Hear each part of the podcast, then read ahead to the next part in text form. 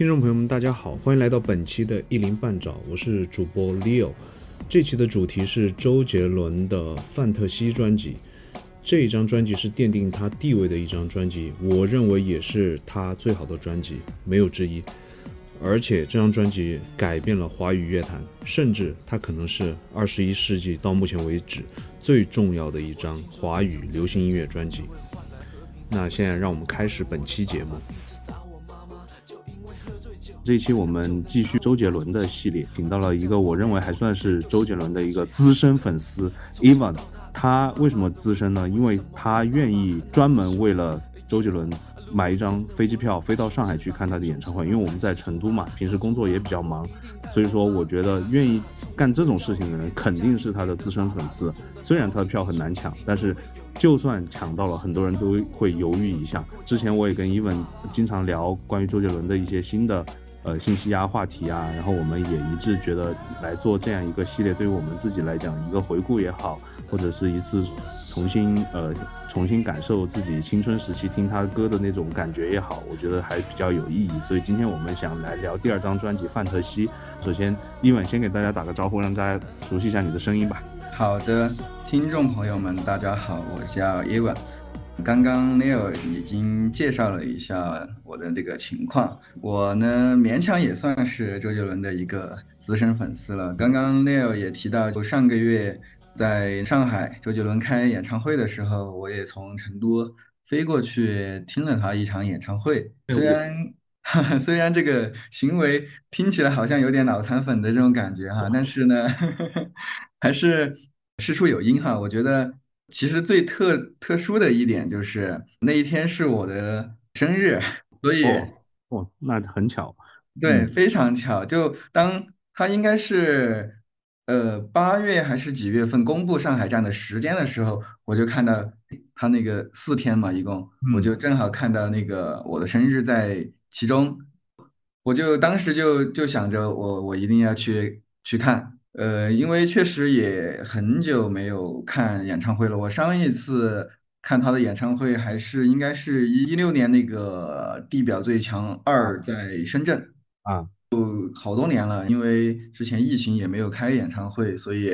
呃，包括一八年那一年他在成都的时候，我也没有回来呢，就想着也很久没有去现场听他的那个演唱会，就就准备去。当时那天，因为他的票确实很难抢，我发动了，应该发动了十几个朋友，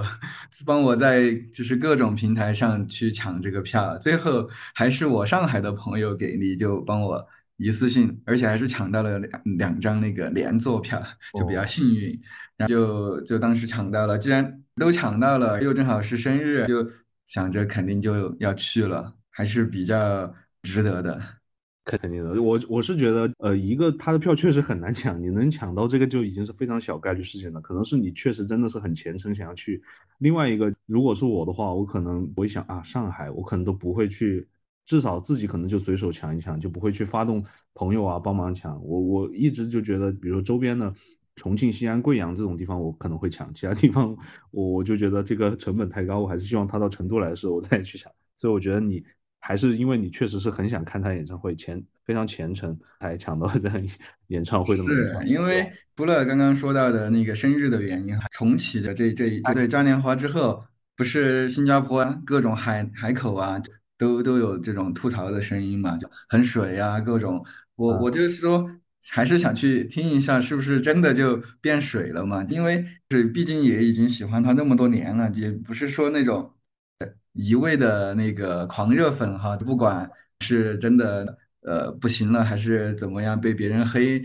都要去维护他。我还是本着一个客观公正的这个态度，要实际去检验一下。最后，其实我觉得。还行，就是在在预期之内，没有特别的拉垮。因为大家都知道嘛，他这个年龄的原因也好，包括以前发音的这种不科学也好，他的耳机能有退化，这个大家都知道。但是我觉得我们可以还行。后面后面几张专辑我们也可以聊这个。但我我是因为我有时候也会去刷，尤其他海外因为开的少嘛，海外像美国就一一到两场，新加坡好像是新加坡后面那场还是就新加坡那场是唱的特别好。反正有一场他就唱的特别卖力，在澳澳洲那场也唱的特别卖力。然后回回内地之后，我就我就可能看的不多，但确实，呃，嗓子本身是还是随随着这个岁月的因素，就算你再努力，就不知道了。你要不讲一下你你你你为什么喜欢他嘛？先从他这个人开始，然后再来聊这张专辑嘛？可以。什么时候什么什么因素吸引了你？好吧。其实一开始哈，是被他的这个不是哪一张专辑也好，或者是什么，就是真的就是被音乐吸引，因为对，就是当时那个年代，小学大概就就就正好可能就范特西，或者是后面那个八度的那个时期，就是我们这种内地开始在街街街头小巷哈，就有这种，尤其那种什么商店里面就开始放这个歌了，那个同学之间也会开始讨论了。一开始其实对这个人不了解，不知道他是干啥。那当时获取这个信息的手段很单一嘛，所以但是歌是有磁带的，而且那个时候还有好多是盗版磁带，就是歌词都不准的呀。对，但是 这个大家都有体会哈，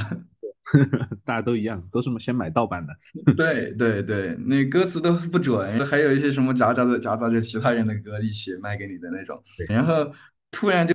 在那种一众的那种，因为可能周边环境的问题哈，那种要么就是很正的那种歌，要么就是那种情情爱爱的那些那些九零年代末二十世纪初的那些歌之外，就突然觉得这个人还挺有个性的，跟跟其他人不一样。我我感觉，因为周杰伦自己其实他是刻意，后来了解到了之后啊，他其实是刻意。他也喜欢这种反差，他其实一直很有段时间哈，他一直强调反差，哎，会这样子和别人不一样。但是其实确实，他那给人的感受哈，也达到了他这个目的。大概从这差不多零二年左右，具体时间实在想不清楚了，就开始听他的歌。后来才是，呃，因为身边的人也不同的渠道去获取信息吧，就知道了这么一个人。当然，再再再往后，就就他更有名了之后，就能够再加上互联网的呃兴起，他的信息就更容易获得了。这包括在后面呃补课，回回回头去看他那些年的那些事情啊，就就说实话，当时范德西拿那么多金曲奖这个事情，其实在当时，即便听到了这个歌，其实是不知道这个事情的，对，是吧？但是回头去看，觉得。哎，确实，他该拿这么多奖。我其实因为你，你讲你开始听他是二零零二年嘛，《范特西》这张专辑是二零零一年的九月发行的，对，就应该那个时候，因为他第一张专辑其实没怎么到大陆来宣传，所以他真正火开其实就从这张专辑开始。就是说，说到这样，说到他这个人，其实我我跟你的这种感觉差不多，这个人好拽呀，好屌啊，用他自己的话，呃，比较反叛，但他这个反叛。不是那种当坏人的反叛啊，他就是他的精神是跟别人不一样，而且他确实这个不是他装出来的，因为你可以后面去了解他的成长环境和他的背景，他在学生时代他的那些想法，其实他一直都是这个样子，所以他这种这种拽就一下就在 我们中国大陆火了，而且就之前那应该是大张伟对马东，呃，应该是乐队的夏天啊，他就说周杰伦结束了中国的摇滚乐嘛。就 就之前听摇听摇滚的是比较反叛、比较酷的那那帮人，突然就觉得哦，原来还可以这样酷，而且我们那个时候就真的是大家都都开始模仿他。所以说我其实第一次听他的歌啊，其实就是双截棍，呃，而且我那个时候我记得特别清楚，我是在家里看那个同一首歌，同一首歌就请他出来唱，当时我爸妈也在那个客厅跟我一起看。当时他们还点评了一句：“这个这个人到底唱的什么鬼东西？”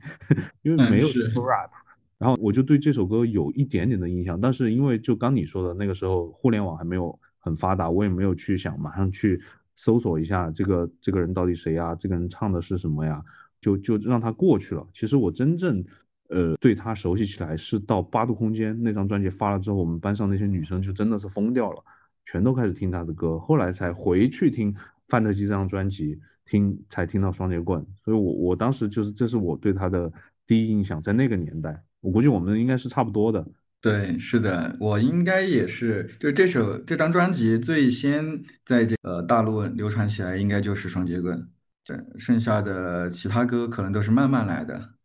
双截棍这首歌，反正等会儿我们点评也不叫 点评了，回顾聊的，歌嗯，歌曲的时候，我们再慢慢聊嘛。就我我讲一下，我不知道你那个时候啊，我讲一下我当时他横空出世的这个背景啊，因为我们那个时候就是在县城嘛，县城都有那个点歌台，大家可以打电话去点歌，然后是是是，MV 嘛。当时最开始没他没火的时候，其实前面是那个 F 四火了，《流星花，园》。我们那个时候点的多的是谢霆锋跟陈小春，尤其陈小啊，春那个《我爱的人》，嗯，周杰伦写的，后来才发现结，果发现是周杰伦写的，对，所以所以就突然大街小巷身边这些同学都是听他的歌，男生也喜欢模仿他那种屌屌的样子。反正我就觉得他那个时候真的，你后来看就《范特西》这张专辑，刚你也说的金曲奖拿了这么多奖，真的我觉得就是横空出世，就一下这张专辑就改变了大家对于流行歌曲的看法以及听歌的一些习惯。因为那个时候好像也还没有什么 MP 三啊，我那个时候好像呃，可能就呃稍微前卫一点或者稍微富裕一点的同学，可能有那种很小的 MP 三里面那那个容量好，好像只有一百二十八 MB。你你你听完了之后，你想装新的歌就要把原来的歌删掉，可能只能装十几首。那个时候呃大家都是拿那个还也没有随身听，拿那呃叫什么收音机，对，呃，你是收音机，收音机来来听是复读机，当时是学英语，啊，当对对对。时以着学英语的这种名头，就它可以读磁带嘛。对对对，所以那我我后来现在回想他这十五张专辑啊，在我心里面，我确实觉得《范特西》是他最好的专辑。我不知道你你会不会这么觉得？我也差不多，就是在前前两年吧，不是出了一套那个黑胶嘛？买了吗？我没有买全套，但是我买了两张，哇那个还挺精致的。我买的两张就是范特西和叶惠美，啊，我个人是觉得这两张专辑是我最喜欢。嗯你就会觉得这两张是前两名是吧？啊，对，哎，这个观点我跟你一样哎，我也觉得叶惠美是排第二。我们如果后面有机会聊叶惠美，我们再再聊。可以，但但我确实觉得，就是这张专辑你拉通了听，真的是满足这个首首主打的定定义，而且就是包括他他自己也觉得这张专辑可能算是他的白月光。你会发现，那这张专辑之后，从第三张专辑开始，就有人在说他江郎才尽了。对，是的，所以其实就是说，这个专辑就是他的巅峰，而且就是我有时候真的是想怀旧，比如周末有时间的时候，我就会，比如在家里面打扫卫生啊什么的，我就会把那个手机从《爱在西元前》开始放，而且《爱在西元前》这首歌的前奏的部分，它最开始那一部分那个做旧，真的就会有种让你很怀旧的感觉，对。是的。过了这么多年，突然发现，哦，他这当时的这样一个设计和编排，居然能够让人更对这个专这张专辑更加怀旧。因为本身这首歌就是一个古今碰撞的这种这么一个主题和风格哈，啊，嗯。那那我们就来说一下这张专辑本身的这个嗯，可以，构造嘛，因为它先说它的奖项啊，它应该算是我我大概查了一下，它有十项入围台湾金曲嗯，奖，这个入围的数量是排在最多的，它好像就跟后面张惠妹有一张阿密特是并列的，没有超过十项单年入围比它更多的，嗯，这个确实是一个非常巨大的成功，而且五项获奖。一键拿五项，当时他是排第一的，后来是五月天的那个《第二人生》那张专辑，好像是有六项，好像还有，就是阿密特，就当时五项能拿奖，真的是很牛了，而且他拿的都是很大的奖，呃，有最佳专辑，对吧？有最个作作词，词、嗯，编曲、制作，还有什么我我都忘记了，反正这张专辑应该是他金曲奖，他拿了十五座金曲奖，这张专辑就占了三分之一。对，所以确实从这个呃奖项的肯定上来讲，都不说其他那些，比如说呃香港啊、新加坡啊那些颁的那些奖项，包括我们大陆的，就光这个最有分量的，他就拿了他三分之一的奖，所以确实我觉得这张专辑是值得配得上的。你怎么去看范特西这个名字呢？大家其实如果看过那个磁带或者是 CD 的那个封面，它会有一句话“想象依然范特西”嘛。因为我觉得周杰伦他很重要的一个特点，他的一个 icon，呃，天马行空，对是吧？所以范特西其实就是英文 fantasy，对，这个其实非常贴切他他个人的。虽嗯然第一张专辑叫同名专辑哈，杰伦呃，但是我们其实都知道，第一张专辑是呃，相当于是拼凑出来的，对，是把以前别人不要的歌整吧整吧就整成一张专辑了。然后，当然那张专辑也很经典啊。呃，从范特西开始，我觉得他才是真正意义上的认真的把自己作为一个创作型的这样的一个歌手来发专辑这件嗯事情。所以他选范特西这个专辑名字，肯定也是呃非常要去贴切他当时的他的性格也好，或者是他对呃他想要在华语乐坛当中所起到的这样的一个作用也好。我觉得范特西他也算是一张概念专辑，因为我我们有时候会吐槽他的啊，对，没有概念，对，尤其是后面的这几张，说他没有概念。其实你按他的这种制作的呃这种习惯来讲，他其实一直没变，他都是有有一个大的概念框架，但是他又没有刻意的去做这样一个概念在里面。但是呢，你觉得它还是符合这样一个概念。就对，它是，它不会像比如说后面我想我我想说后面比如像锅顶啊飞嗯，行器的这呃飞嗯行器新周周期，嗯，之类的这种，它就是全专辑都服务一个概念，它它贴的非常近，但它也，没有，但是呢，它这个概念包括八度空间啊，包括后面什么叶惠美啊，你会觉得它的嗯歌曲其实还是在他的这个概念的精神的统合之下的，我觉得其实从这一点来讲，它一直是没变的啊。确实是这一点。呃，但是范特西这个专辑名字，我觉得和包括叶惠美或者是后面什么我很忙跨时代这些不一样的地方，就是范特西它这个词，它确嗯，实能够把这个歌更好的这十首歌哈统合统起来，因为这十首歌就有点像是呃那种八仙过海。嗯，对各显神通这种感觉，而且都能统一归纳到这种天马行空的 fantasy 这种这个概念里面去。而不，是像后期的很多专辑，它其实可能这个主题就只在一两首歌，很明显的这样体现出来，其他的歌它可能更考更更考虑的更多的是，呃，需要有一首抒情啊，需要有一首说唱啊，怎么样子的一个排编排。所以范特西这个专辑名字也还是很妙的。对，而且我觉得他在这张专辑的创作的时候，其实是没有框架的。就是我觉得他后面其实确就是你说的是流于框架了，他会想嗯要有几首快的，几首慢的，几首什么主题的，几首抒情的。在范特西的时候，他其实因为第一张专辑就你说的他是拼凑的嘛，或者是嗯，也没有刻意去去做的，所以说他这张专辑就真的是呃完全自由发挥的一张专辑。而且就像你刚说的，就是呃他的这个幻想或者是他的天马行空，体现在就是它里面很多歌曲，其实你你去总结把它归到一个风格的话，其实也能归。比如说《爱在西元前》，它里面讲就是，但是它的它的曲子不是那样哈，但它的歌词就确实让你能够沉浸在那边那个地理的环境里面去。然后忍者就不用说了，对吧？威廉古堡不用说了。然后双截棍也上海不用说了，大一九四三也是，四三这嗯，几首就是非常的有鲜明特色的，然后再搭配其他一些呃歌曲，就只它就又覆盖了传唱度，又覆盖了它的这种深度，还有他想表达的像爸我回来了这种这种社会问题，所以我觉得这张专辑确实我我觉得真的是很厉害，而且呃它那个呃封面其实也还比较经典，经典 啊，很经典，红。帽，对，也没有很刻意的去搞很夸张的，就是一个，红色的帽衫。经常有人把他这张专辑跟陶喆的前面几张专辑 比嘛，啊，像陶喆，柳丁，对，啊，陶陶喆，几张专辑，他们也会简称为什么蓝砖呐、呃，嗯黄砖呐、就嗯，是就是我觉得红色帽衫这个就非常就非常，就我觉得就已经把他前面几张专辑他给人的印象传达出来了，尤其是它里面有几首 MV 也是穿这个红色的帽衫，嘛，是，这样的话就就更强化了这个范特西的这个概念，所以我觉得从这个这个方面他也是很成功的，而且嗯这这张专辑在豆瓣上九点五分，就是豆瓣上经常有那种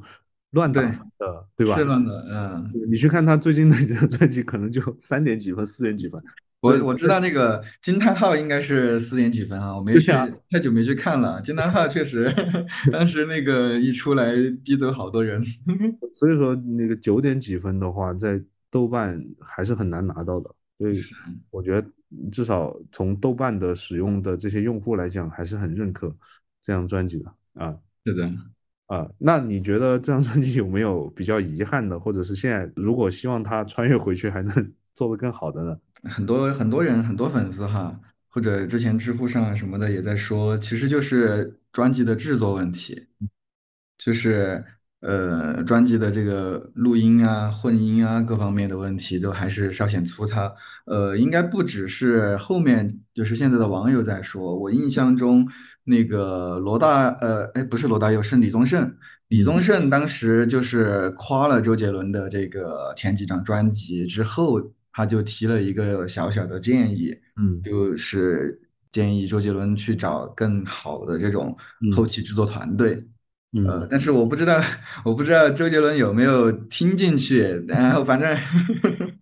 反正确实他的这个专辑的制作水平，在业界的这个同等级的这些就是制作人的这个层次当中，还是比较粗糙的。包括这个，主要就是其实混声吧，混声和录音啊。但这个其实他后来好像还回应过嘛，说有可能有人觉得这样的音乐很粗糙。对，那我谁叫我是周杰伦？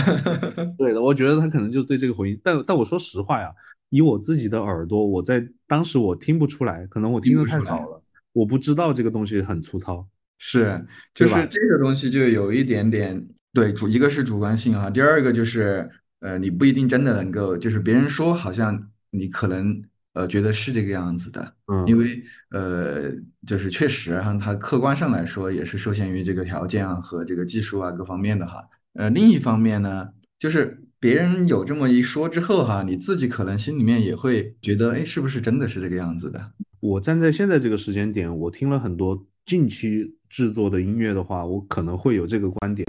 但是你把我放到当时的环境去听当时同时期其他的音乐，我可能听的不多，但是我就觉得那个时候可能也差不多都是这个样子。是不是因为 这个制作水平或者是这个音乐工业化的这个水平在提升，导致了就是现在确实比以前的这些东西听听的好听嘛？因为你可以看到像像苏打绿啊，包括陶喆最近也在做一些这种对就是，重重新制作嘛，然后就听起来确实要顺一些。就跟以前那个版本比，听起来要顺一些，要规整一些。但我就不知道那个时候是不是有，其实有这样的技术，但是他没没有用到，还是说就大家都是技术都还是停留在那个水平？这个因为我不专业，我就不不清楚了啊是，其实也也不专业哈，我们都啊，是都是非专业粉丝。那个呃，可能还有一个原因，其实周杰伦还挺不喜欢用就是嗯实际的这个呃乐器去实录的。我啊，不知道，就是他其实他不管是他自己编曲也好，还是他去请别人编曲也好，我感觉他还挺热爱这种就是模拟的 mid 对模拟音模拟的这个音色的。嗯，啊，这个可能也是一方面的原因哈，就是当然我也不是说这种电子的模拟的就不如实录的这个，呃，但是整体从整体的这个观感上来说呢，就是可能实录的它的这种现场感会沉浸感会更强烈一些，也很细微了，就是如果别人不说，我可能也听不出来。对，呃所以我觉得就是，哎，可能是他个人的习惯吧，因为他这个人就是就是在音乐上就是比较有主见，对，而且可能因为是从那个八九十年代哈，没有那么多那种电子音的时候，他那个很多专辑其实是实录的。他其实可能在那个时间点，他觉得采用电子的这种音效哈是更先进的、更更新潮的一种手法。然后可能到了现在这个阶段，就比如刚刚你提到苏打绿啊，他们的都整上那种 big band，就是大乐团、大乐队的那种实录的，到什么维也纳音乐厅去录这种东西。就感觉又是 又是制作水。平上的一种变化。对对对对，哎，这个确实我们俩也不专业，反正听的时候确实你觉得还是有一些年代感，就，是是的，它的这个混音啊、制作啊当然它的唱法、它的这个旋律，我觉得确实现在听也还是很前卫的，对呃，我我觉得就是我很同意你这一点，就是可能你听起来它的这个音色或者音质它是有这种年代感，但实际上它里面的歌曲的这个丰富程度和它的编排的一些方式，呃，它不仅是前卫，而且有一种感觉哈，这几年的这种呃流行音乐的感觉是很有点像这种专辑，就是像范特西啊，或者是叶惠美、八度空间这种专辑里面歌曲靠拢的这种感觉。嗯，他就是就是现在我们很很经常看到一种说法，就是原来周杰伦在十几年前、二十几年前就已经玩过这种东西了，这两，年才突然火了。对，尤其我就是第一张专辑那个反方向的钟，就是特别，我觉得就，特别符合这种，就你你描述的这种情况的，就他的那个反方向钟那个旋律，当时这首歌根本不火，嗯，对，就后后来后来突然就火起来。那那我们就来进入歌曲的部分嘛，《爱在西元前》嘛。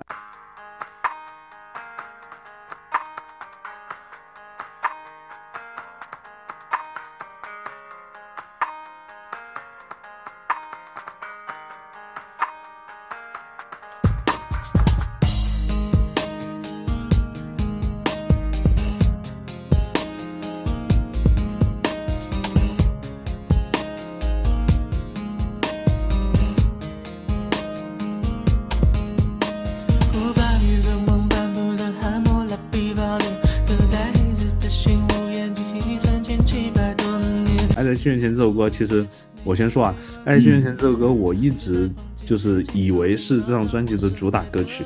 啊，因为那个时候反正大家都经常因为学历史嘛，我那个时候是中学啦，初中，嗯，就学历史就会学到这部分的历史，然后正好在听，所以这个对于大家就是学习还是有一定的帮助的。现在大家都都能记到记住美索不达米亚平原这个词。对吧？如果没有这首歌，我估计很多人会记不住这个词。但这这首歌其实也是穿越，我觉得就是他很喜欢玩穿越，就包括不能说的秘密啊，不能说的包括最伟大的作品啊，其实都是在玩穿越。这首歌其实他讲的也是一个穿越的故事。然后呢，我我觉得这首歌就是我觉得这个 R&B 非常流畅，就是我经常会听到一首歌，就有一些歌，他呃唱的也好。然后，但你就会觉得不流畅，就是它这一段跟那一段衔接起来就有点奇怪。但这首歌就是怎么都很流流畅。就它另外有一首，就像东，呃，东风破，也是给我一个这种感觉，就是在中国风里面啊，行云流水。对，虽然有人说什么发如雪更厉害啊，或者青花瓷可能得的奖更多，我觉得东风破是最流畅的。因为东风破它还不完全是按五十音阶写的，它里面好像有一些那个不一样。它不是纯五声音阶，但实际上我也觉得，而且它这个歌名，我们又说到东风破去了，那个歌名又歌名也非常的有意境嘛，感觉就像古代的一个词牌一样。那其实是自己创的。对对，就就这这个，我觉得还是有有一些巧思在里面。所以所以这首歌就前面也说到它的前奏的部分，就是确实它那种做旧的感觉，就能够让你记住一辈子。这首歌一。一响，我觉得这个 DNA 就被激活了。我不知道你听到这首歌是不是这种感觉？嗯，是，就我不知道是不是那个情怀加持哈，就是这首歌确实，呃，一想起来会有回到过去的这种感觉。呃，但是给我最强的还是可爱女人的那一声呜。是是是是，反正这这首歌当时也非常火，大家都因为这首歌的歌词写的。就是它的这个信息很多嘛，对，然后就比如说你那个时候我们也喜欢抄歌词，就我也抄过，对，就蛮喜欢抄这首歌，而且是觉得就就是你最开始讲的，大家都在写小情小爱，对吧？尤其是呃台湾那个时候叫八月歌曲嘛，对，还有很多是那个就是那个时候我们听的很多流行歌都是日本。日本翻唱过来的嘛，像四大天王很多歌嘛，就第一次听到哦，原来流行歌还可以写这种主题。但其实这首歌其实也是写情爱的，是 吧？他是，但他就这样写，就就确实你会觉得哇，方文山写的词确实跟别人魅力是不一样的。嗯，对，就是，嗯，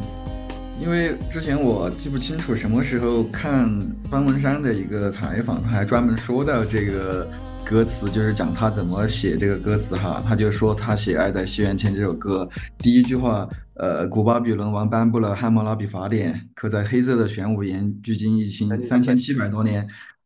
好像你听到这一句话，你以为他在给你上历史课呢，但是他后面用很简很简洁的一句话，就把你从这个厚重的历史当中又拉回来了。他就说：“你在橱窗前凝视碑文的字眼，我却在旁静静欣赏你那张我深爱的脸。”就一下从这个历史的距今三千七百多年的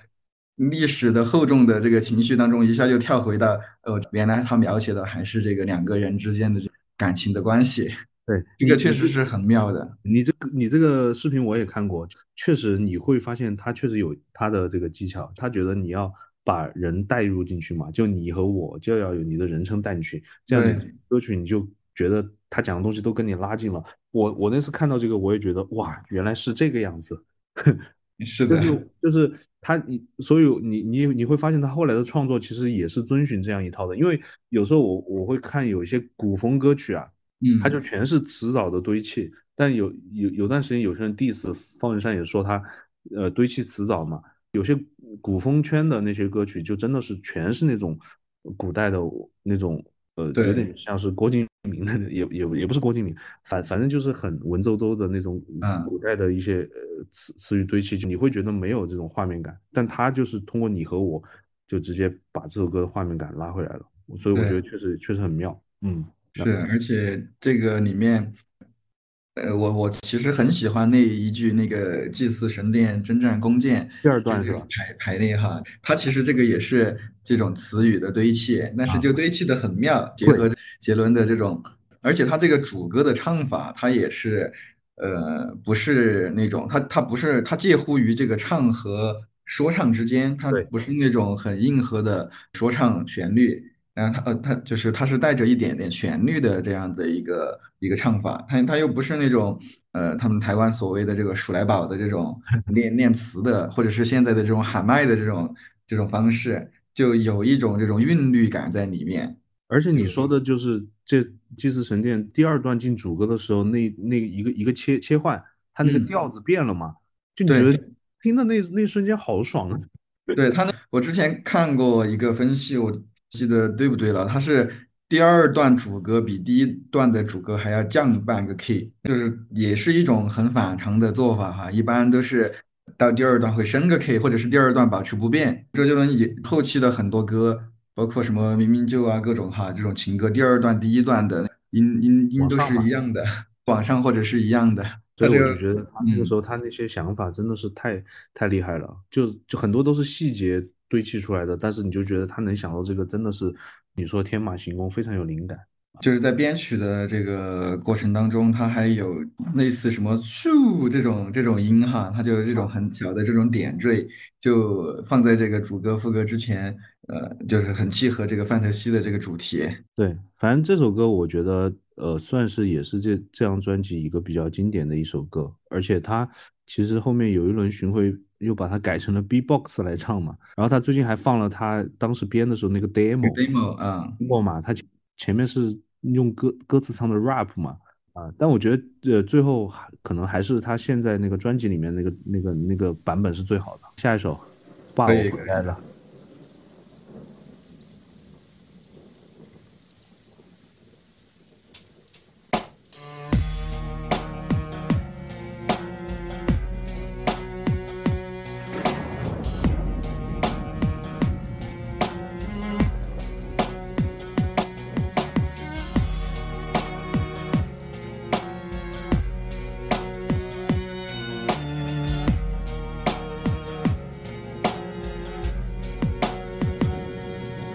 听说，通常在战争后就会换来和平。为什么跨流我的爸爸一直打我妈妈？这首歌就是戴红帽拍的 MV 啊，然后这首歌其实是他经常会讲那个他反映社会现象的一首歌，就是上价值的歌嘛。当时其实大家都觉得，因为他呃那个呃父母离婚了嘛，都觉得 是他妈家暴，其实不是啊。但我觉得这首歌也是也也也还挺值得来讲的，因为我觉得他的呃相对是 Southern Rap 是完全不一样的 flow，嗯，对吧？这首歌，嗯，就是其实我一开始一直不理解，很多人会觉得是讲的他爸和他妈哈，可能因为我比较单纯，因为他歌词里面写，虽然这是我编造出来的事实，我就信了。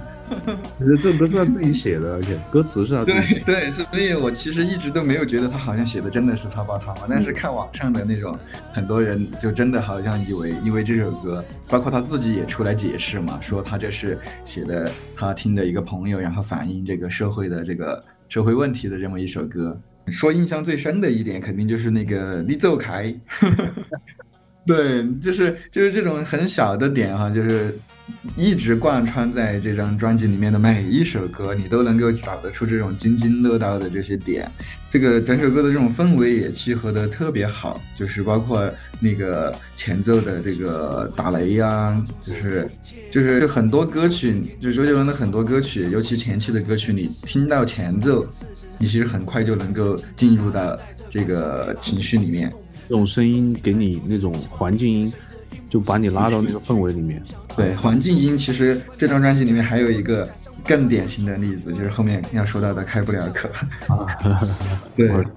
啊对。然后《抱我回来》这首歌，在听这首歌之前，其实没有怎么接触过闽南语的，我其实是。但这首歌里面它会有一些闽南语，他他对他那个不要这样，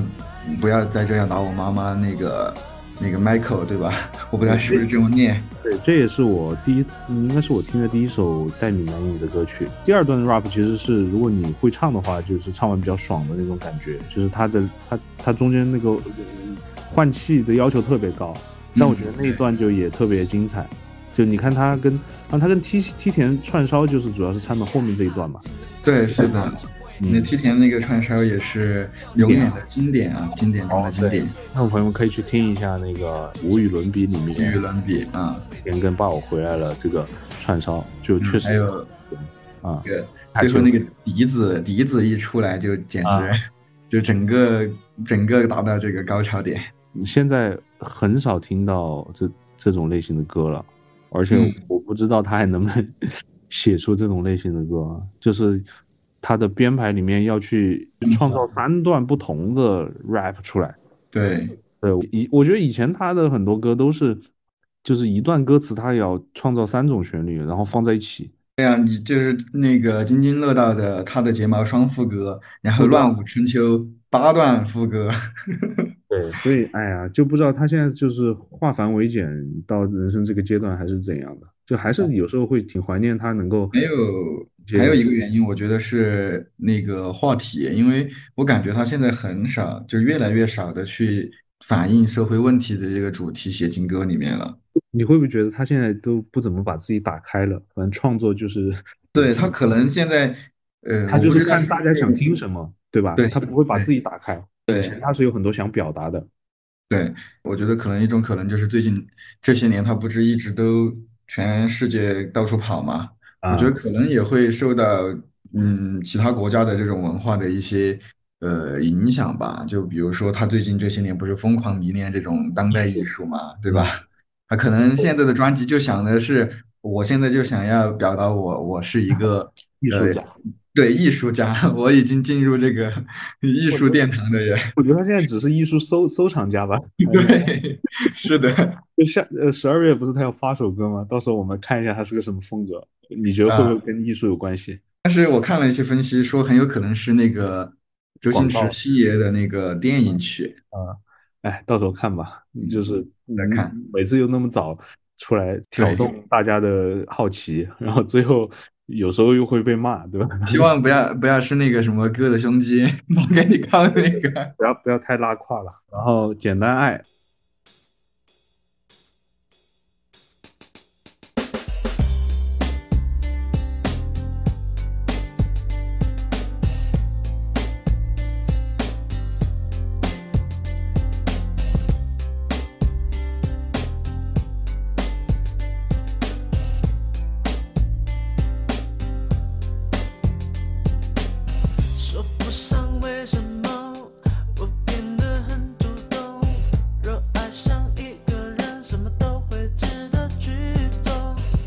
简单爱这首歌，其实我觉得当时有一个朋友就跟我说，他说你没发现周杰伦的很多情歌都是把自己放在就是追求者又追不到的这样一个苦情歌嘛。然后他的周氏情歌他都觉得是苦情歌嘛。前面几张专辑就除了他后来开始用另外一种嗓音唱什么。呃，甜甜的呀，这种歌之之前，他前面四四五张专辑，对好像就只有这一首是这种比较开心的情歌。对，是的，甜歌，嗯，这首歌有什么好说的吗？你觉得？一个是像你刚刚说到的这个，他真的是他为数不多的，就是比较积极，就是听起来比较开心的这么一个歌。然后还有就是接着你刚刚那个话往往下面说，就是我觉得周杰伦他写情歌，不管是写这种苦情歌，包括后面那种所谓的呃甜甜甜的那种歌哈，他其实他站的那个位，他没有站的格局很高哈。我们说格局这个词。对，它其实就是讲他个人，他如果去追一个女生，然后如果成功了，如果失败了，是怎么样子的一个感受。很多那种情歌，就是他讲的其实不只是两个真实的人在一起，他的感觉，他讲的是男女之间这种情爱，这种就是有点类似于，好像找到这两个之间这种关这种规律，或者是好像两男女之间的爱情，它总会这个样子。我我理解一下哈，就是你你讲的他的歌，其实就是讲自己的小情小爱嘛。就其实他的情歌歌词其实也都没有很高大上那种，就大家对他的期待可能有时候会把他对于他快歌的期待放在他情歌上，但是他情歌其实一直都是歌词你去看也没有特别那个，但是他还是有打动人的部分。但是对我我其实就想表达的是哈，我没有说这样不好，我觉得其实放在挺好啊，挺好。对，真的挺好，因为不是所有人都能都能把爱情这个东西解释的那么恰当，然后又很经典。就比如刚刚我想到一句那个电影的词哈，就是说爱情就是什么呃想想触碰你又收回来的手，就是就是这种很经典的这种词，不是所有人都能够去在歌词里面把它凝练出来，反而你去讲这个自己的这种呃就是比较生动的这个例子，还更更更容易入耳。而且流行歌嘛，本身就是为了这个传唱度，然后你你总有一个点能够戳中你，对吧？这种歌就是比较容易流行，就是不管是在平时就大家聚会 KTV 唱，还是自己就唱着玩儿，还是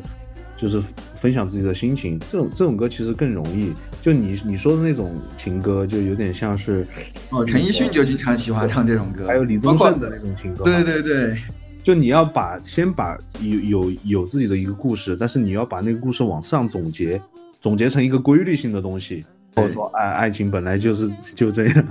对对对，是的。对，所以我觉得你看这个简单爱就是你爱我，我爱你 这种，对吧？对啊，简单爱嘛，就简单嘛。但这首歌确实，呃，那个时候点歌台就是经常点这首歌的，嗯、这个也有也有印象，嗯印象很深。而且而且好多人就觉得当时那个 MV 的女主角其实长得不是特别好看嘛，对吧？对，是，嗯，但是这首歌 MV 也还是比较经典了，就大家嗯就是说到简单爱，就是他拍出来的那种，嗯，我觉得有点日本的那种感觉哦，你觉得呢？嗯虽然他不是不不是那种风格啊，有点有点那种，我也不知道是因为台北跟日本有点像还是怎样的嗯，啊、是你你我以前还没往这个方向想过，你这么一说，好像是有一点啊这种感觉。对，就很日式的这种画风啊，包括嗯嗯那个女主角，我觉得可能站在日本的审美的角度，也还是就他们标准那种小女生嘛，嗯嗯，不知道了。但反正这首歌他经常唱，点歌环节有一些假歌迷，不是假歌迷吧，不是资深歌迷就喜欢点这种歌。我对是的我我我们就很讨厌这种点歌干嘛要点这种歌？嗯。哎，还是，但是还是很好听，确实这首歌还是很好听，而且这首歌其实也不好唱的，就是它的副歌部分往上走的话，调子还挺高的，如果男生唱的话，啊，对男生的他他这种都属于叫什么男生的这个换区嘛，嗯，对。但这首歌其实也适合，比如说你婚礼上唱，也也也挺适合的，或者是你放 放婚礼的 BGM 也也也也挺适合的，就很欢嗯快。是，而且因为他从那个一开始鼓点进来之后啊，就一直是这种很积极、对很欢乐的那种感觉。所以我觉得这首歌也是一首很好的，确实是他比较经典的歌。嗯，然后忍者。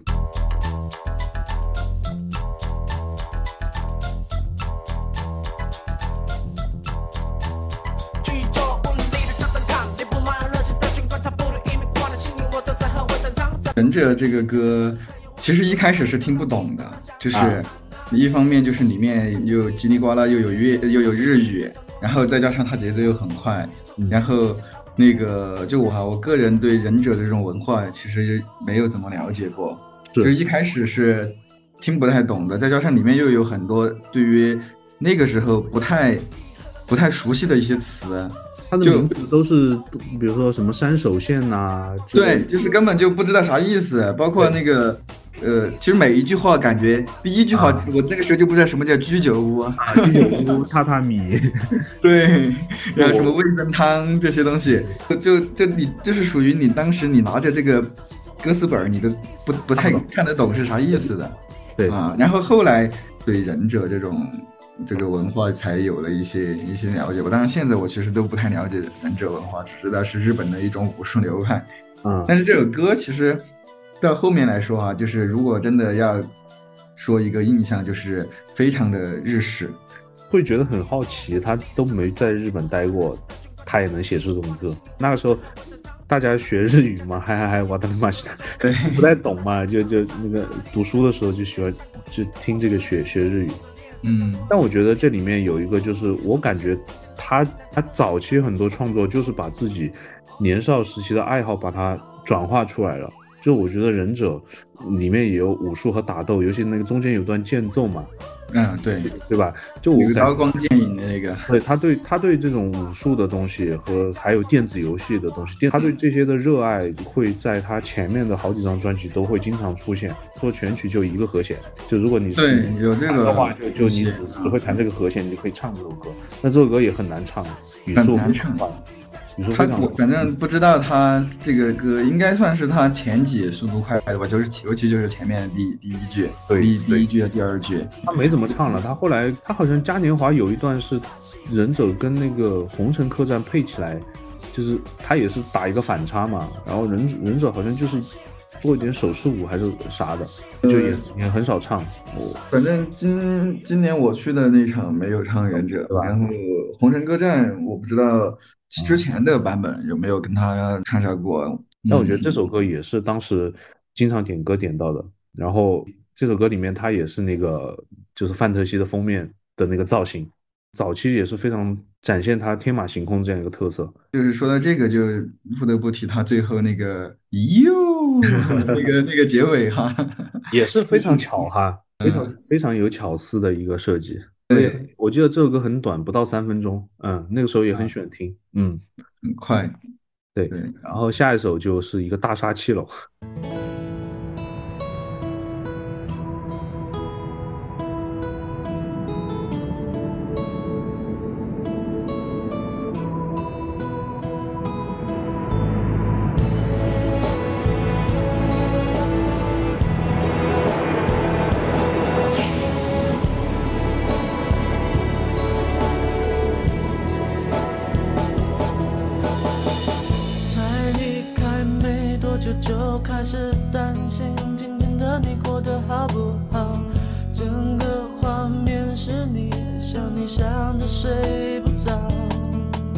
歌，呃，我觉得啊，就是当时我听这张专辑的时候，不不会觉得这首歌是一个分量很重的一首歌。嗯然后后来他会就是因为演唱会他老唱这首歌，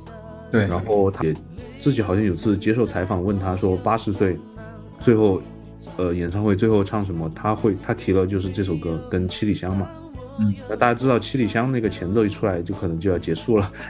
要散场。然后七里开始香应该呃应该是那个地表最强和这次嘉年华都是拿七里香做结尾曲哦，ending 嘛，但但开不了口其实也是基本上每一套演唱会好像都都会唱都会唱，啊。今今年应该是也唱了，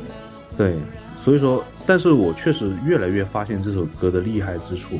你刚才想说环境音的事情，这个歌的前奏嘛，飞机的那个引擎声，呃，就是呜那个声音一开始就就开始这开始这个主歌，在主歌和副歌之间也是一个飞机的引擎声来进行一个切换的。他还挺喜欢用这种所谓的环境音啊。来来来做切割，包括后面那个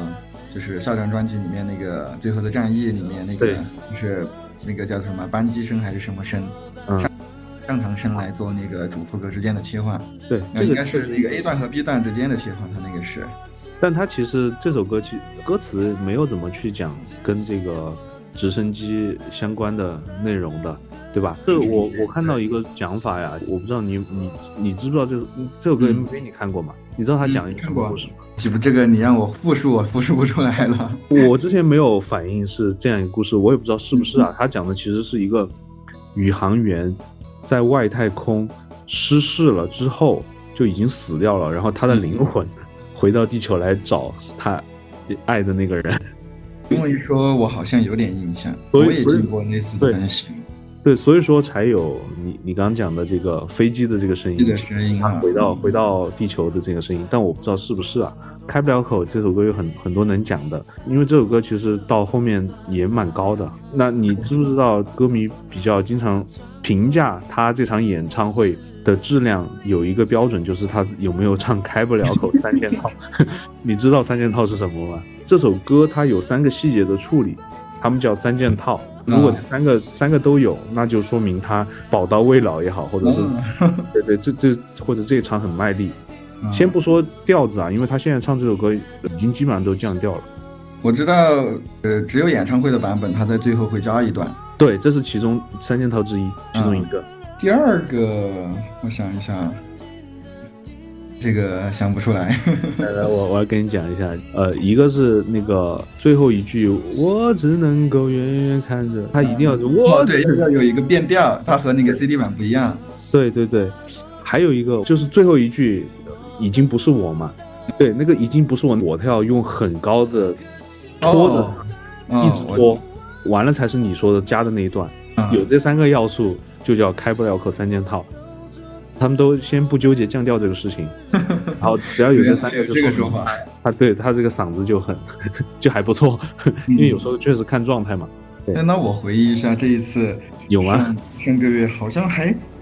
还还行，因为这首歌我当时听的之后我，我还挺惊讶的。我感觉就是包括最后那个你说，就整个心悬在半空，我只能够远远看着那个，它都是顶上去。当然我不知道它有没有电音哈，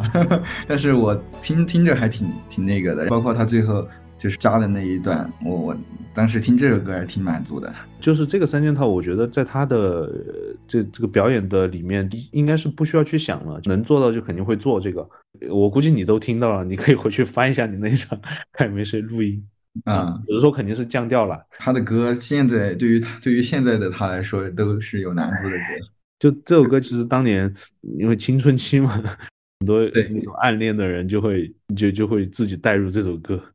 对，是的，就就他真的很擅长于，就不管是他也好，还是方文山写词的，很容易去切中人们切身感受的这个点。这个是他对于他的学生时代的一个复制吧。有个说法就是，周杰伦的歌啊，你第一次没有听到歌词的时候，你会觉得，诶，旋律不错，或者是编曲不错。但是你在看到歌词的时候，你会发现，哎，歌词也不错，而且很有很有可能这个歌词还写得很好。对，他给你的这个惊喜是一重一重的。接下来就是上海一九四三，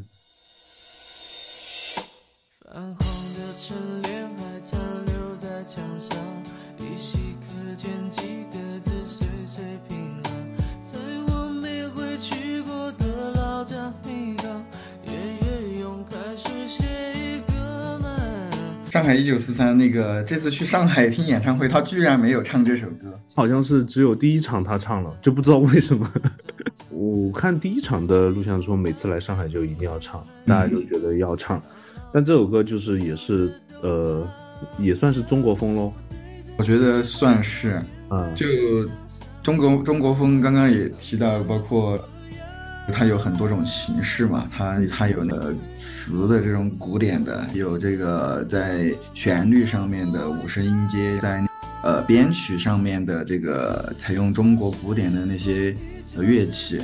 我觉得这首还是蛮蛮那个，虽然虽然它呃架子鼓啊，鼓的那个声音还是非常的明显啊，它那个前奏很短嘛，就是一声鼓，应该不是中国传统的乐器都，觉得没有，都觉得没有前奏。那就是噔开始嘛。这首歌其实怎么说呢？它的这个节奏啊，还是蛮特别的。嗯因为之前是那个有人说那李荣浩的那个老街是致敬这首歌嘛，就有点像嘛。就这首歌是比较，它好像是叫什么三拍还是叫什么，我不懂啊。但是在去年那个还在流浪出来的时候，好多人就觉得像这首歌嘛。呃，但是这首歌的词应该方文山是觉得这首歌写的很好，他自己应该觉得写的很好。我还把这首歌的歌词写进过作文，然后因为可能老师没有听过这首歌，他还觉得我写的这几句写的很好。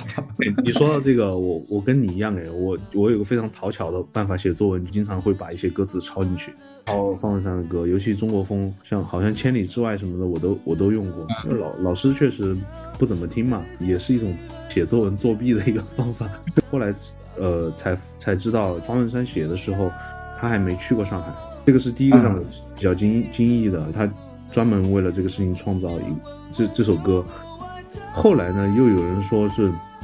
为什么写上海一九四三？因为那个时候是那个二战嘛。呃，后来呃两边内战，就有有一些大陆的人就到台湾了嘛。他们有人有一种说法说，这个其实是写的是赴到台湾，因为那个时候就跟大陆完全断掉了。到台湾的这样一些人对于上海老家的回忆。但如果从这个点上一一讲的话，我觉得这首歌又瞬间。它的内涵又丰富了很多哎。方文山祖籍应该是江西或者河南那个地方的，周杰伦祖籍是福建的嘛？我觉得可能确实有你刚刚说的那层含义在里面，因为方文山他，我觉得他还是一个比较，是亲中国文化的这么一个人哈。他好像还来大陆寻过根，呃，找过自己的那个族谱啊那些，所以他以这么一个主题或者是这种一个。想法来写这个歌词，我觉得是存在一定可能性的。上海在国民时代还确实是比较发达的一个都市，对，因为它那个洋场啊啥的，就是还是比较容易让人向往，以及把它写写到创作里面。上海一九四三四三年那个时候，其实上海应该已经沦陷了。呃，它不仅是租界，上海。在很早其实就有租界了，法租界啊那些，但是四三年应该是日军淞沪会战已经攻攻入上海了，就已经把日本都占，日本来把上海占领了。然后呃，当然他还有一些我，所以我觉得他写的可能是日战时期有这种嗯每一个家庭，你看他其实写的是这个很琐碎的一些事情，在那个大的背景下来，我就是也有一点。类似有点反战的这个意思啊，从但从这个标题上来讲，它其实还是有这个意味在里头的。它就是这种平淡的生活很很不容易啊，珍惜的这种事情。这首歌真的它的内涵和意义还能再往上拔，因为我们一直就觉得它只是一个怀旧。之前我真的一直 MV 啊，包括它里面讲的那些意象嘛，什么什么锯木板呐、黄金葛什么什么老街坊小弄堂啊，感觉就是一个纯怀旧的。概念，但是加上一个是大时代的反战和这个小时代里面对于家乡的回忆，这首歌其实很难唱，对吧？对他其实他的变调很多，就是而且周杰伦的那个，或周杰伦的这个真假音的转换，在这首歌里面也体现的非常的充分。他们经常做那个视频，就把他 The One 应该是 The One 里面唱这首歌的最后那段即兴也放进来嘛，最后的他那个变调还有。本身这首歌最后那个声调，嗯，那其实也蛮难唱的，嗯，对，就自己反正就是你，你要么会卡在那，其实就是那句那个说着一口乌龙软语的姑娘缓缓走过外滩这句话，外滩嘛，对，对对对，这个很难，而尤其第二遍他那个外滩他还是升调了，往上，对啊，而且不是假音，对不起这首歌。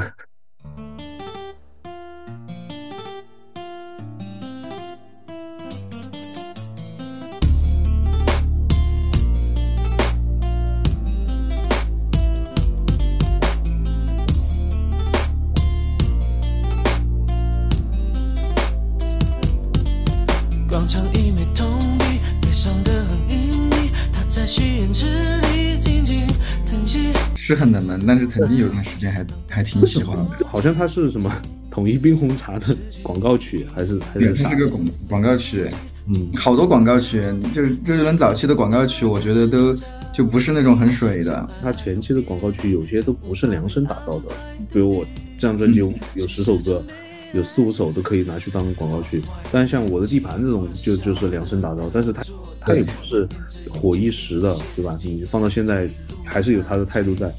嗯，这首歌比较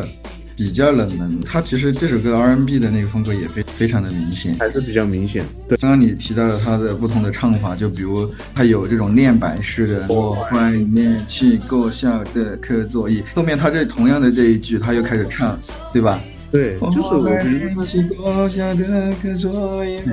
一一段歌词，他要创造两到三种不同的旋律放在一起，好像没有出现在他任何巡演的日常歌单里面。这这首歌还有一个点可以说的就是，他的那个应该是也是主歌切到副歌的之间的链子，你可以回去注意一下。我觉得那一段非常的，咋说呢？它也有点像是电子音，也有点像是那种各种乐器的杂糅。反正对，我知道你说的噔噔噔噔噔噔噔噔。对对对对，知道吗？对，对他喜欢玩玩玩这种这种花招，我发现，是的。就就其实专门创造一一一段间奏出来，威廉古古堡。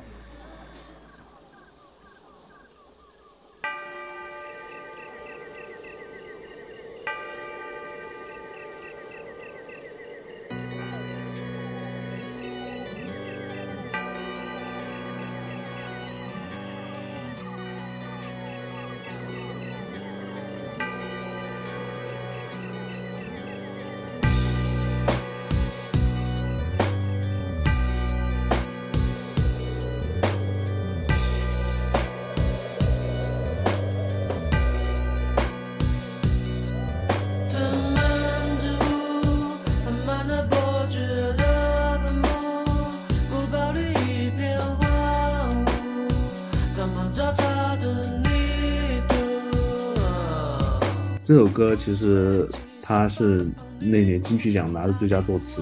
击败的是他自己的，是上海一九四三吗？应该是对，反正就是自己赢了自己，而且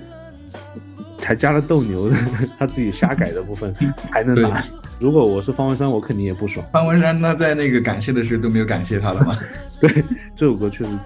作词太厉害了，他的那个氛围感讲的都是莫名其妙的一些一些词词汇啊，组合起来，编曲也很厉害。吸血鬼的那个主题嘛，钟声，呃，吸血鬼不知道中世纪的欧洲是什么样子，不知道这种古堡是什么样子，但是他就能够靠这个乐器的这个搭配，就把你拉到那个他营造的这个环境当中去。而且我是觉得我们那个时候其实也没怎么看，比如说欧欧洲的中世纪的一些东西啊，但是现在回想起来就真的很贴切。所以他，我觉得他自己也挺喜欢这首歌的，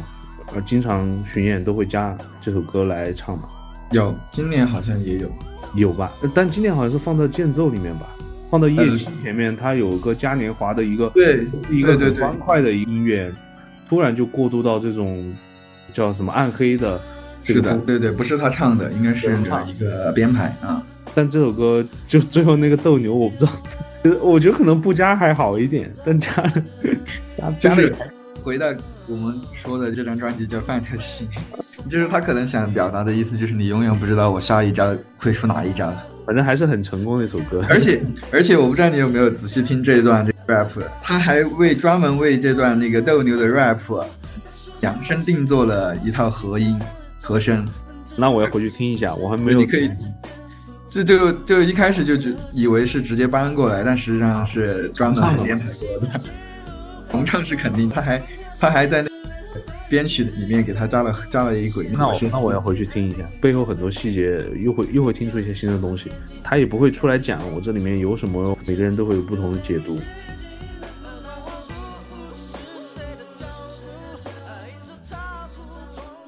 双截棍，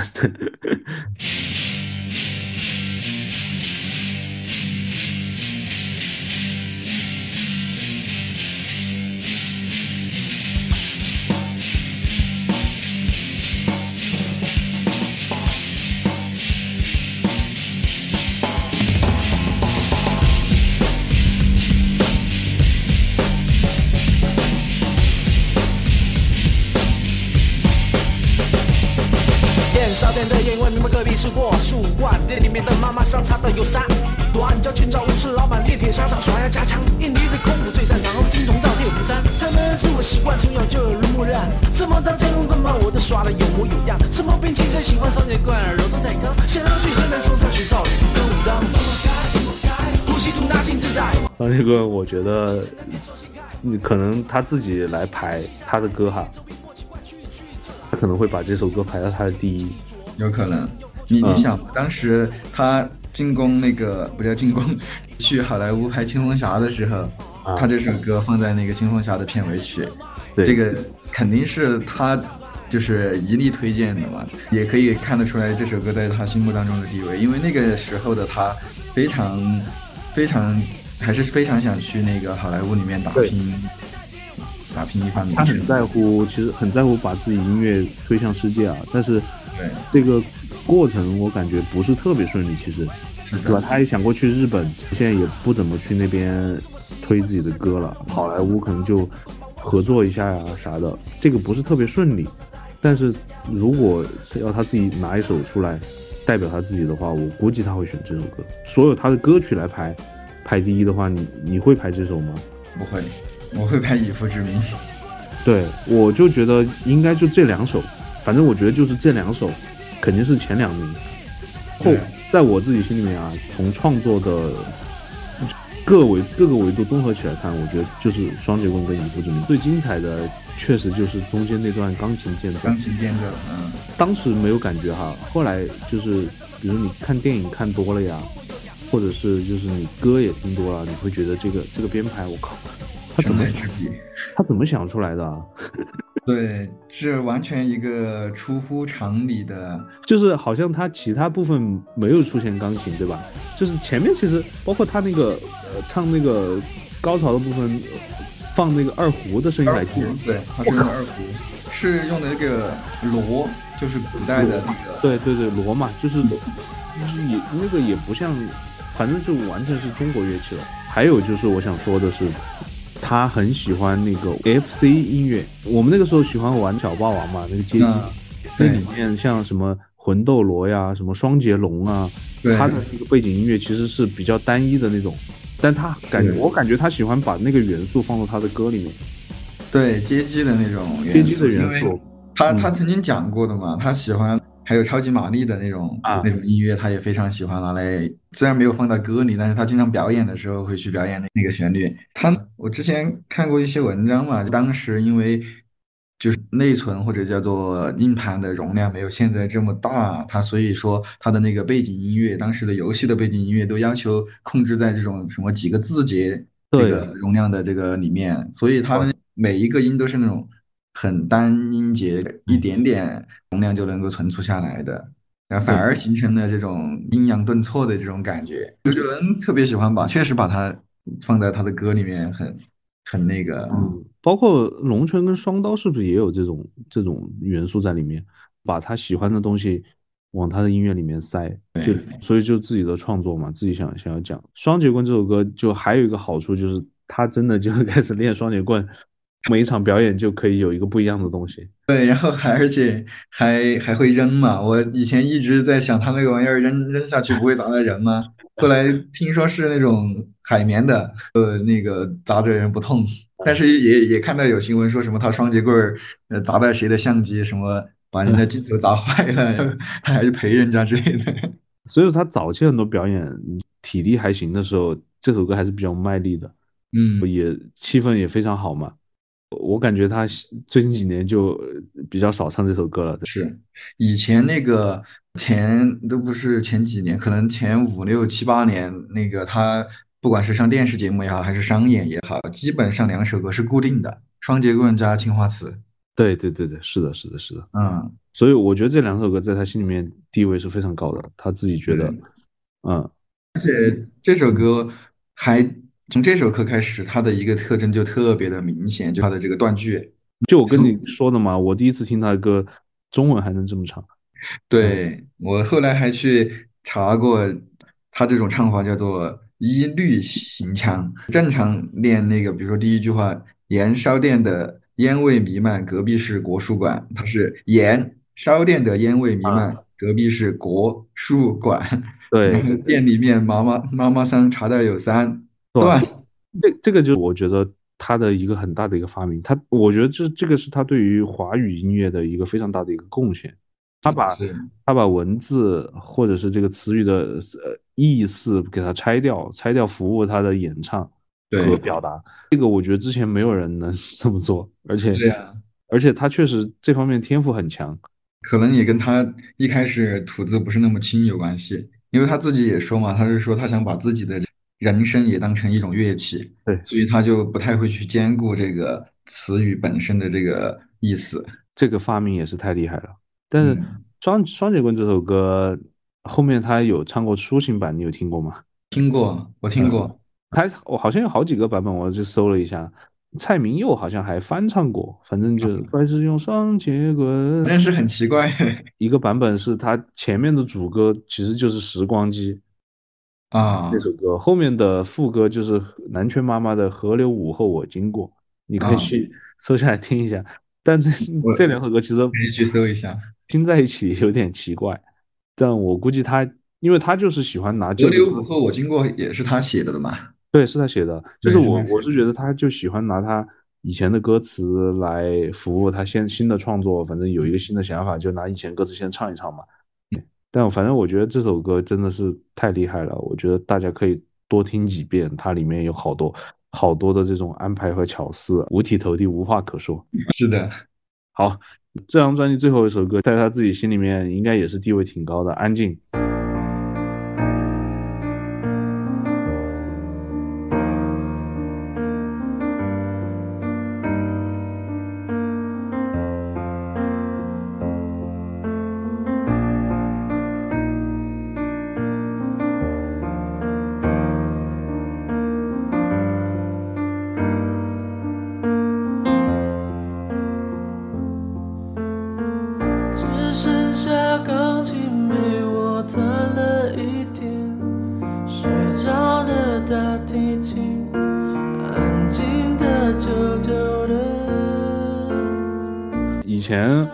读书的时候，有时候参加什么歌唱比赛，我会喜欢唱这首歌。这首歌难度不大，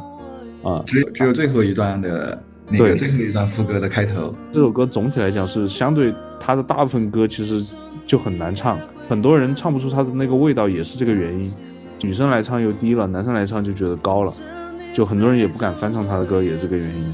但《安静》这首歌传唱度也高，他自己认为自己的这个情歌的巅峰，也不叫巅峰哈，他最初的那种感觉，就这首歌跟黑色幽默嘛。嗯但黑色幽默那首歌又太难，所以对他也经常唱这首歌。是，哼，他自己写的词吧，我记得是。对，是他自己写的词。嗯，讲的事情也非常的，整个意境的营造也还是很到位哈。他那其实第一句歌词就把这个安静这个主题就点出来了，只剩下钢琴陪我弹了一天，而且他用的是那个谈话的谈，一下就把这孤独的这个感觉就营造出来了，嗯就给人一种哦，是一个人安静的在琴房里面，啊、可能练了一天琴，或者是在这里想事情。想着想着就想到了 这个自己的这爱情爱情故事，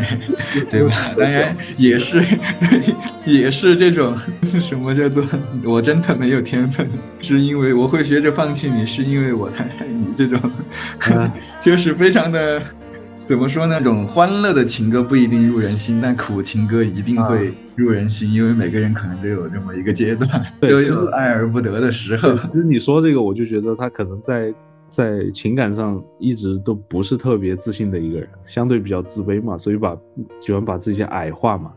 对，是吧的。包括他写的什么世界末日啊这些，都都是这种感觉。但我觉得，因为一般都是男生追求女生嘛，所以失败之后就会反而比较有共鸣。所以他现在写不出这样子的歌了，没有这个心境了。对，没有这个，对而且确实可能到 四十多岁的年纪，嗯，也不适合写这种歌了脑子里。面也没有想这个了。他，所以就就他现在可能创作真的就是命题作文，就 就我觉得，嗯，算什么男人之后就他就没有这种正儿八经的比较比较刺痛人心的情歌了，就对感觉就是方文山在帮他编一些故事，看到谁的故事，那肯定没有自己亲历来的那么那么直而。且方文山也年纪越来越大了，方文山没有活一直活在二十多岁。所以怎么办呢？你说他以后如果再创作的话，就是我我个人还是觉得，还是希望他能继续有新的作品啊。我跟有些人不一样，觉得他什么钱也赚够了，经典的都留留在那里了，也统治了歌坛这么多年了，就就可以可以划划水，或者是就退休。去退居二线了，我还是希望他有新的作品出来的。我一直我宁愿他少开几场演唱会，我也希望他出专辑的频率多一点。他出了的这十五张专辑已经放在这里了，他他就算就算再啥说的极端一点，晚节不保啊各方面，他也不影响前面这么多张专辑，尤其是前面这么几张专辑的地位和在很多这歌迷的心目当中的喜欢。就是你还抱着这种，也应该抱着这种积极乐观的心态，万一他哪一天就突然又又呈现出一个吓大家一跳的这种作品呢？保就是持期待嘛。对，其实你每次看他出新的作品啊，其实每一次都还是大家讨论蛮多的，但也有也褒贬不一啊。但我觉得有些批评呢，也是我觉得也是合理的。是的，但我觉得呃怎么讲呢？他其实，在两二十一世纪前十年，我觉得真的是把自己榨干了，都给歌迷了。就是对啊你要想，他还是一个普通人了。嗯是他那个，你看《跨时代》里面写超人不会飞，其实也是嘛，他他其实也不是超人嘛。对 对对，所所以就是我是蛮期待，就是他之前也表达过想，他羡慕张惠妹嘛，出一个阿密特可以全 diss 人家，他他有这个包袱在，他觉得他要引导人家正能量。有段时间就觉得哇，我什么时候搞一个阿密伦，我也出一张全 diss 的歌专辑，我还挺期待的。就他 diss 的那些歌曲都还挺挺有个性的。嗯，四面楚歌嘛。对，四面楚歌、红模仿这些，希望看下个月歌能不能至少有莫吉托这这种希望有水准吧。莫吉托的莫吉托还是还是还还还是挺厉害的。我特别喜欢莫吉托，就是他其实也是那种呃，通过一开始就通过乐器就能够把你带到这个环境里面去，我就特别喜欢他这种歌。而且是符合他现在这个状态的嗯莫吉托的这个主题，对对吧？没有刻意去去把自己搞得很苦情啊。对他其实本来就是到处在玩。对对对嗯，古巴的那个风格非常明显，我还是很喜欢这首歌。呃，我们最后还是嗯两首冷门，还是推荐一下嘛？是我你同意吗？爸，我回来了和 对不起。我我觉得如果要在这张专辑里面选，可能确实只有只有这两首歌。嗯嗯，，而且我觉得是对不起，是最掉在后面的。爸，我回来了都还还好。但其实这首歌当年嗯不冷门的，就我刚才说漏了，就他在金曲奖那段 solo 嘛，就是在台上 diss 人家嘛。啊，我回家打开电视看到周杰伦三个字，只是为了两项，用的对吧？这一段的对这段的编曲来来电的嘛。所以我其实当年不冷门的，反而当年里我觉得威廉古堡还冷门一些，就不知道为什么。但现在可能最最冷门的是对不起，然威廉古堡对我而言是第一耳朵就喜欢的歌，对我真的就就算没有听清楚他的歌词，我也非常喜欢他那个旋律。现在我觉得我我是呃理解到这首歌的魅力了，而且他后来他自己肯定也挺喜欢这首歌的。后来那个跨时代也是有点想找回这种感觉。，嗯谢谢。那我们今天范德基这张专辑就先这样喽。好好好好，后后后面有机会我们继续。好的好的好的好的好的，嗯各位啊啊各位再见，好，拜拜。